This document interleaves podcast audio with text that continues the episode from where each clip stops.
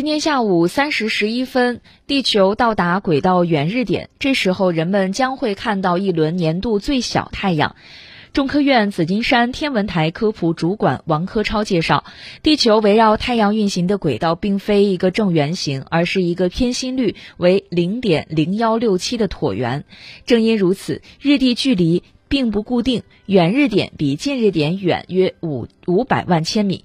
今年地球运行到远日点的时刻是七月四号十五时十一分，此时太阳视直径为三十一分二十八秒，堪称年度最小太阳，大约比今年一月四号地球通过近日点时可见的日面视直径小了百分之三点四。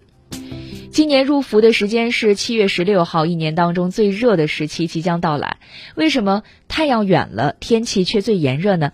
王科超解释，日地距离的变化并非是季节变化的主要原因，四季变化受到黄赤交角的影响。由于黄赤交角的存在，太阳在地球上的直射点在南北纬二十度二十六分之间移动。